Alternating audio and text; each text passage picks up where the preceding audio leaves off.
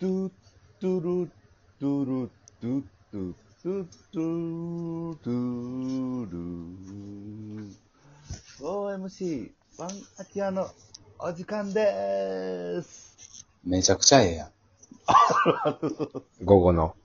はいひととん。きうん。え、また1時ぐらいにアップせなあかんのお昼やね、これそうでは。ですね。そのバチェ、バチェロッテか。はい前バチェラロって。はい、バチェラロ。ェラロッテか。見ますわ、ぜひ。うん。これは見ます。ああ、やっぱそういう面白いものを教えてもらうのは嬉しいね。全員見て、ネタバレ放送をしたい、俺は。はい。うん。うん。アキラもなんかあったら教えてよ。これ。今これ見た方がいいですよ。最近、アキラから聞いてなかったかあー、なるほど。ら。うこれ、僕でも最近、あの、ネットフリックスの、ああアニメなんですけど、うん。。はいいはい。まあ、多分今ちょっと映画話題の、バイオレット・エヴァーガーデン。うわおぁ。やっぱおもろいあ、面白いっすね。ど、どんー。などんなやつな俺知らないの。話の。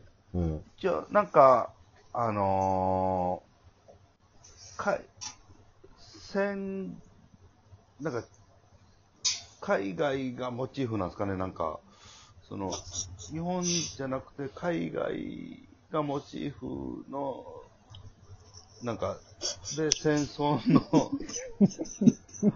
あはい、み見た、み、 み、ま見ました、見ました、見ました。えっと、海外がモチーフとは、舞台が海外じゃなくて、モチーモフ。チーフ、あ あれはね、モチーフってことは日本は日本。 いや、えっ、と海外をモチーフにしてる海外の。がモチーフ舞台はぶ舞台は舞台は、作品の描かれてる舞台は舞台は、なんか、海外をモチーフにしたと思い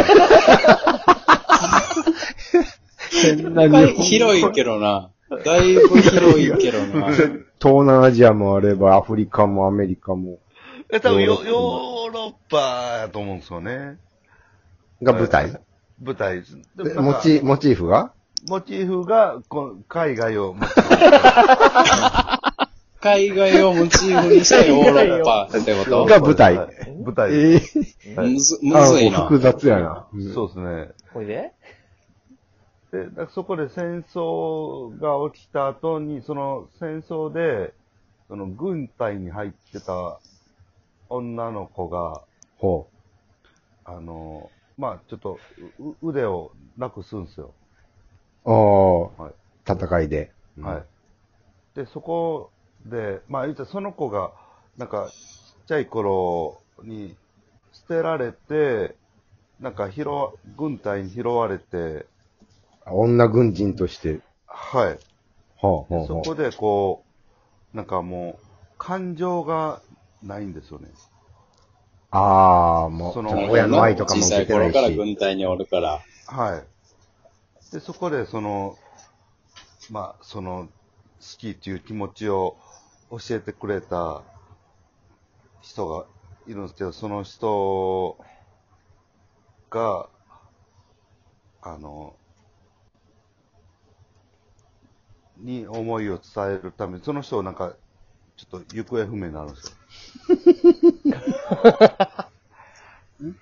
はいはい。好き。初めて好きっていう感情を教えてくれた人が行方不明になる。はい。うん。でほうもそれも、その、それ軍隊子、は軍隊の人軍隊の人です。はい。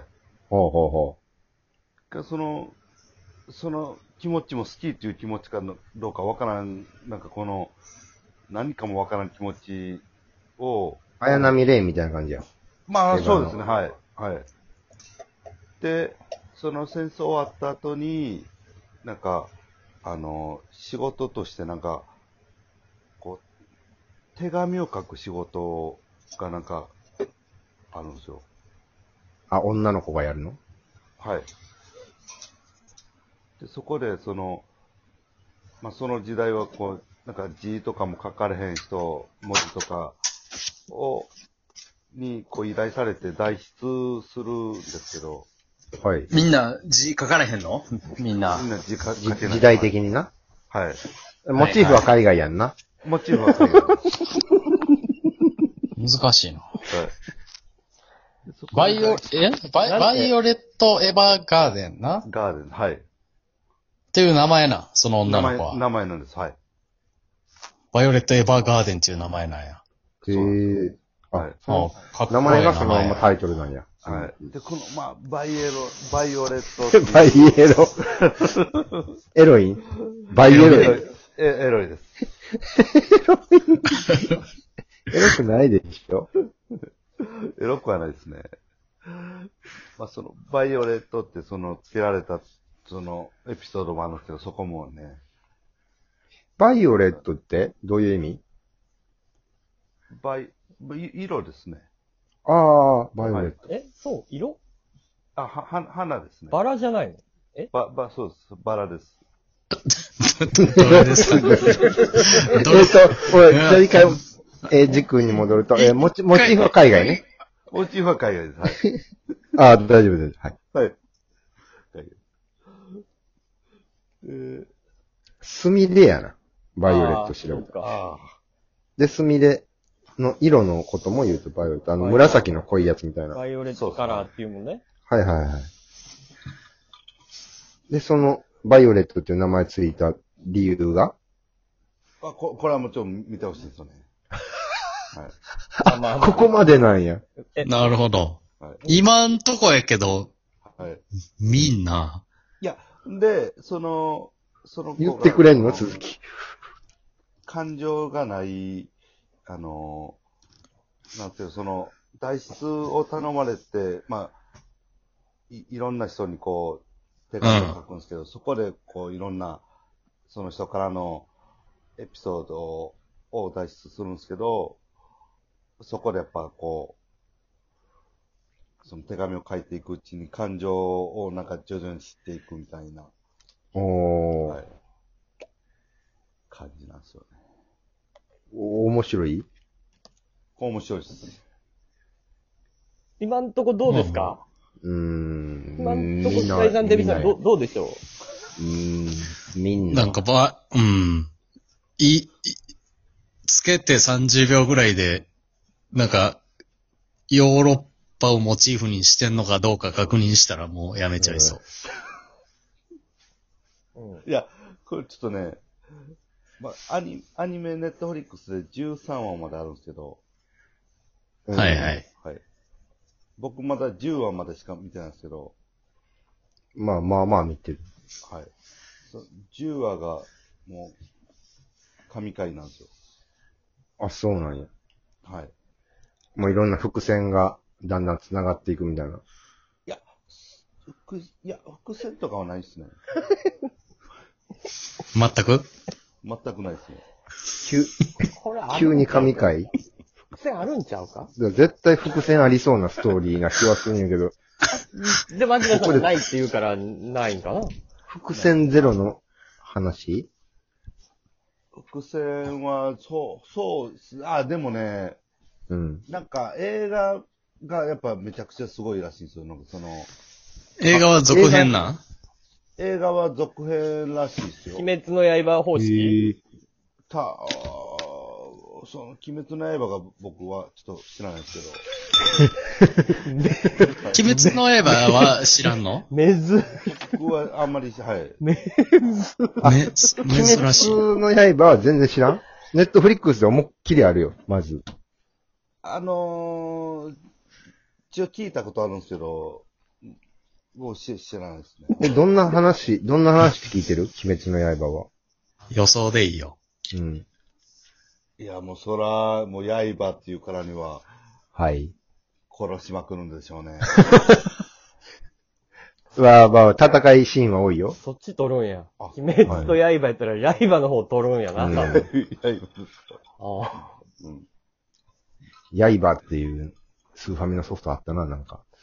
うん。あのー、コナン君のうん作者の人かな。刃っていう漫画書いてたわ。ああ、刃あったね。うんうん。それは知ってるアキラ、刃。いや、初めて聞きました。